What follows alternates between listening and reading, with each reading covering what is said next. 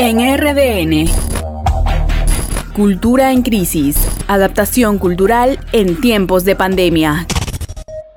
Hablar de la situación de las leyes y políticas culturales del sector cinematográfico y audiovisual en tiempos de pandemia es complejo más allá de no tener una larga historia de políticas culturales, hay como jerarquías. Y en estas jerarquías se cruzan muchas cosas, se cruza el elitismo, una visión del arte popular que no necesariamente es positiva, lo de afuera siempre va a ser mejor. Conversamos con Natalia Ames, gestora cultural y docente, especializada en cinematografía y audiovisual, con experiencia en el sector público como especialista en la dirección de audiovisual la fonografía y los nuevos medios. Nos habla acerca de las políticas culturales y la problemática del sector cinematográfico. Eh, más allá de no tener una larga historia de políticas culturales o, de, instituciones formalizadas que vean temas culturales, creo que somos un país que, crea muchísimo todo el tiempo. Creo que algo que nos diferencia muchísimo de otros países y creo que a nivel latinoamericano solo nos podemos comparar con México es esa diversidad, esa diversidad impresionante que tenemos de, de una cantidad de regiones y de músicas y de danzas. Yo creo que, que, a ese nivel solo Perú y México estamos realmente. Y es un grave, grave problema y un gran desafío para todas las artes e industrias culturales del país es el tema de la circulación de contenidos. Eso es algo que me parece muy importante enfatizar porque además es un problema que compartimos con muchos países del mundo. y, si circula, no se valora tanto. Hay como jerarquías, ¿no? Entonces, em, y en estas jerarquías se cruzan muchas cosas. Se cruza el elitismo, se cruza una visión del arte popular que no necesariamente es positiva, se cruza también una, una, una xenofilia que siempre hemos tenido en el Perú de lo de afuera siempre va a ser mejor. Somos un país que, tiene mucho, mucho, mucho talento. El tema es que no se ha formalizado, no ha salido al extranjero tanto como el que ha salido de otros países y no ha circulado tanto incluso dentro de nuestro propio país. Entonces eso también es, es un problema, el tema de, de formación de públicos, de consumo cultural. En el Perú las industrias culturales todavía no están muy formalizadas, y que han faltado, ha faltado labor tanto desde el propio sector por hacer reconocer sus derechos como desde instancias del Estado, privadas, instituciones, centros culturales que tampoco contribuyeron a formalizar tanto el sector incluso teniendo una ley del artista desde el año 2004, si no me equivoco, que tenemos una ley del artista que es súper, súper proteccionista de los derechos laborales de los artistas. O sea, si la leen, pues, yo, yo tengo amigos de otros países que han leído la ley del artista de Perú y dicen, esto es el paraíso, qué increíble esta ley del artista. Pero claro, lo primero que dice la ley del artista es, esto solo vale para artistas contratados en planilla. Artista en el Perú está contratado en planilla, casi nadie. Entonces, eh, es, como letra muerta casi. Eh, claro, es muy normal, está muy normalizado. Eh, tú como audiovisual no firmes nada, no firmes contratos, te paguen por recibo por honorarios, te paguen tardísimo, ¿no? Y sí, el, el sector privado, en el Perú en general, está muy acostumbrado a la idea de las leyes laborales en el Perú son súper caras, o sea, súper caras de, implementar. poner en planilla a tus empleados es muy caro, entonces me conviene más contratar informalidad. Ya en el sector audiovisual y en el sector artístico se ha normalizado tanto la, la informalidad y la precariedad laboral que ya nadie exigía nada distinto.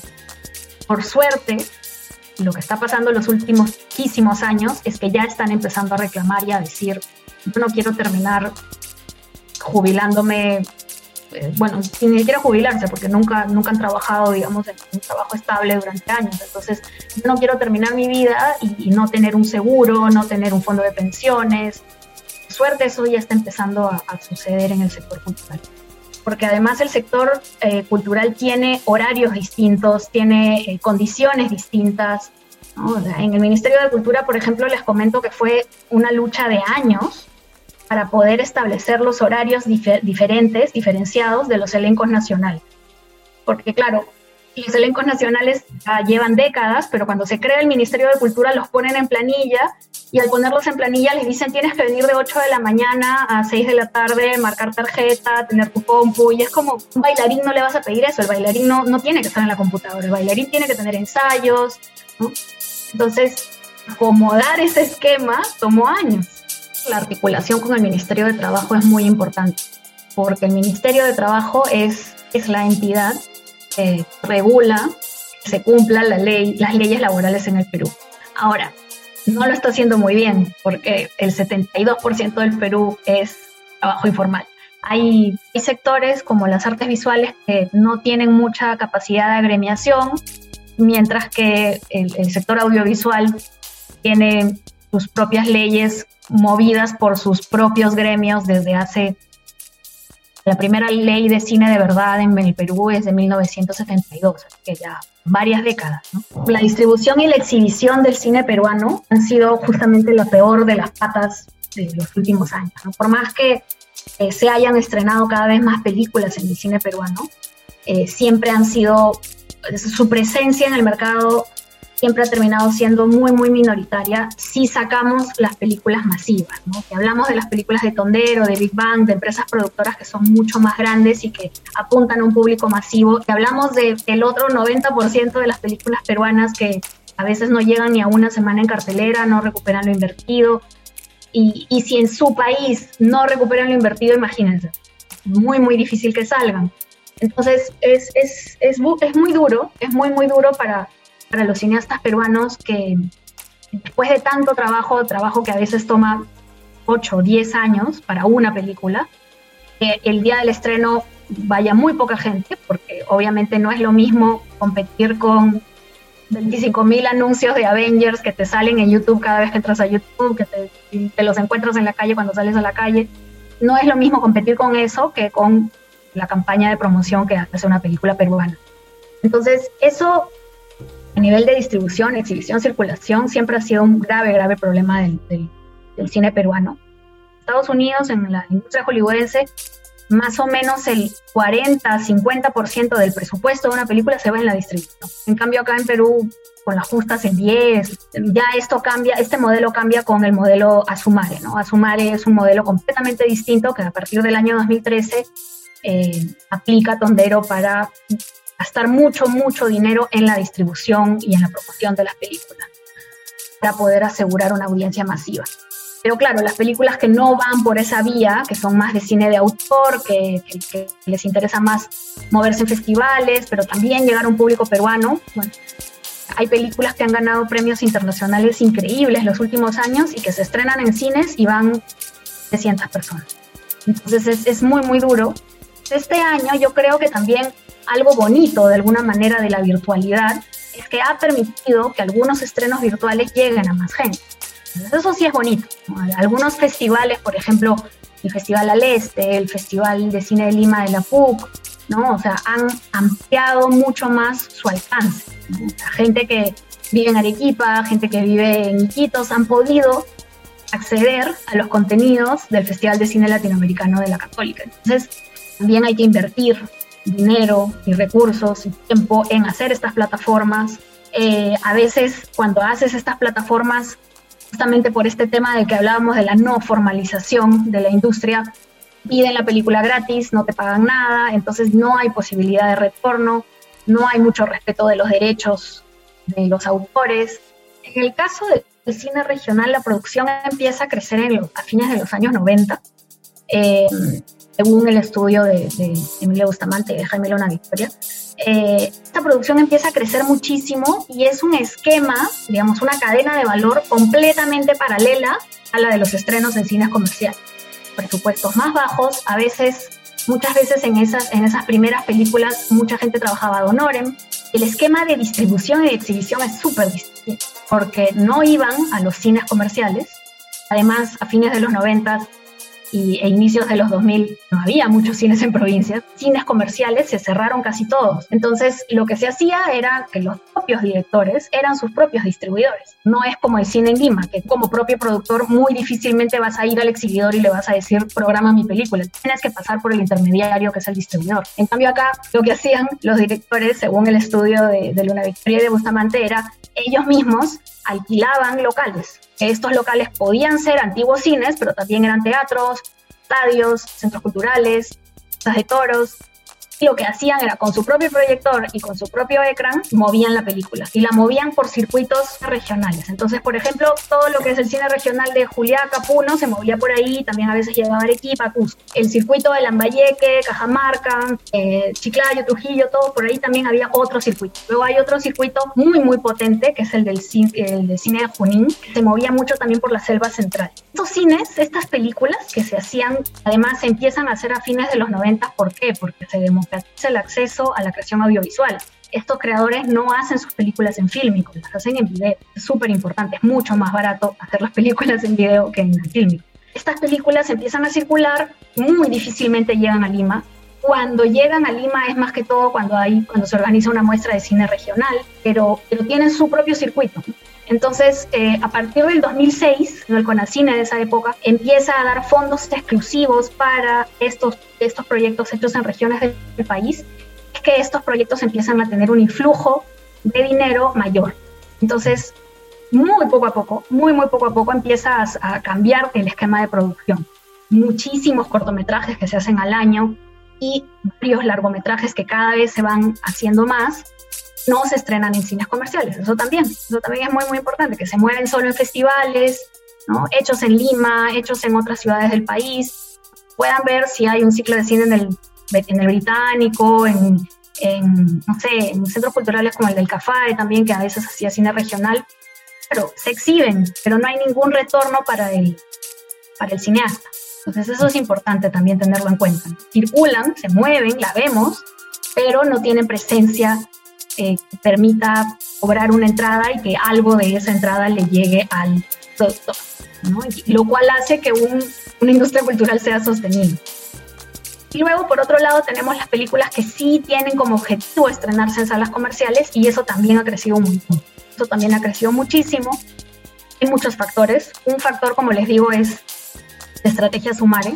A Sumare ese año marca un antes y un después entonces eso hace también que crezca el número de películas que se estrenan en el cine comercial peruanas y no solo Tondero. Por otro lado, también otra cosa es que los fondos del Ministerio de Cultura entre 1994 y 2010 nunca se dio ni el 50% de ese dinero. Y eso en gran medida porque no había ninguna entidad con poder suficiente que pudiera luchar por ese presupuesto que estaba en la ley. Entonces, el 2010 que se crea el Ministerio de Cultura, ya se puede empezar a luchar con el Ministerio de Economía de tú a tú para decirle, dame la plata que está en la ley. Entonces, tú ves cómo 2011, 2012 ya empieza a darse el monto total o el 99% de lo que dice la ley y empiezas a ver el efecto en el 2014-2015. Ahí empiezas a ver cómo la cantidad de estrenos sube muchísimo. en el sector cinematográfico y audiovisual se pensaba mucho, demasiado, adicionalmente de grabo mi película, la termino de grabar, la estreno en festivales y luego la estreno en cine y luego me olvido. Y ya no vivimos en ese mundo, para nada. Entonces la pandemia lo que ha hecho también ha sido que se replanteen los cineastas y que digan, pero también hay formas de conseguir ganancias, conseguir retorno, estrenando en plataformas digitales, eh, vendiendo la película a diferentes territorios, porque, claro, si se habrán dado cuenta, hay películas que salen en Netflix Latinoamérica, pero en Estados Unidos no se ven. ¿Por qué? Porque los agentes de ventas de las películas lo que hacen es conseguir tratos distintos, acuerdos y compras y ventas de acuerdo a cada territorio. yo creo que van a seguir coexistiendo los formatos, eh, que hay que entrar al nuevo, la descarga por plataformas, hacer nuestras propias plataformas también. O sea, el año pasado ya existía esta plataforma Cine Aparte, no sé si la conocen, que es una plataforma que sobre todo muestra cine peruano, que no era muy conocida el año pasado, tenía muy pocos usuarios, tenía muy pocas películas, y este año su catálogo ha crecido muchísimo, ¿no? Justamente porque la gente pedía ver cine peruano y, entonces los cineastas empezaron a, llegar a acuerdos con la plataforma para que eh, puedan poner películas peruanas, cortometrajes y largometrajes peruanos en esa plataforma y recibir un pago a cambio de cada visionado. como saben, en diciembre del año pasado ya tenemos una nueva ley de cine y se acaba de aprobar el reglamento, entonces eso significa que ya entra totalmente en vigencia. Entonces eso nos va a dar un montón de herramientas más al sector cinematográfico y audiovisual para poder seguir insistiendo en mejoras con el MEF, con el Ministerio de Educación, con INSECUR. Entonces creo que eso va a ser un panorama bien, bien interesante de, de por ejemplo, poder pedir algún tipo de cuota de pantalla sería súper importante para la exhibición cinematográfica en el Perú, porque de verdad es absurdo que estrenen, que haya un cine que tenga 14 salas y que tú vayas al cine que tiene las 14 salas y que 10 salas te estén poniendo la misma película gringa. Yo siento que con los años, con los nuevos enfoques que hay de, mejorar la educación en el Perú, algo que se ha dejado muy, muy de lado es la apreciación del arte peruano. Y eso me parece que es muy triste, muy, muy, muy triste. Obviamente, un niño, un adolescente que se pasa la primaria y la secundaria pensando que lo único que hay para leer, para apreciar, para ver es extranjero. Y si no es extranjero y si es peruano, es extranjerizante, que eso también es bien importante. O sea, que en realidad no nos dice nada del Perú. No, eso no significa que estemos valorando nuestra propia identidad cultural. No, también hay productos culturales en el Perú que, que son, digamos, no, no, nos muestran nuestra propia diversidad cultural. ¿no? Creo que también hay, hay mucha formación que hacer como nosotros desde la sociedad civil, desde las universidades, desde la academia, desde los medios de comunicación, súper, súper importante también. Yo creo que, ahí tenemos que, que, luchar desde nuestras trincheras para, para, para, poder posicionar el tema y sobre todo la importancia del tema, porque siempre nos ven como algo accesorio, no es la cultura porque la cultura qué bonita, no, la cultura para un objetivo de identidad nacional, para reconstruir un país que está roto. Entonces, así es como se mueven las políticas culturales, teniendo un objetivo claro, no simplemente por hacer el check de que estamos cumpliendo con los compromisos de la UNESCO, sino está, enmarcándolas en un objetivo país. Eso es súper importante.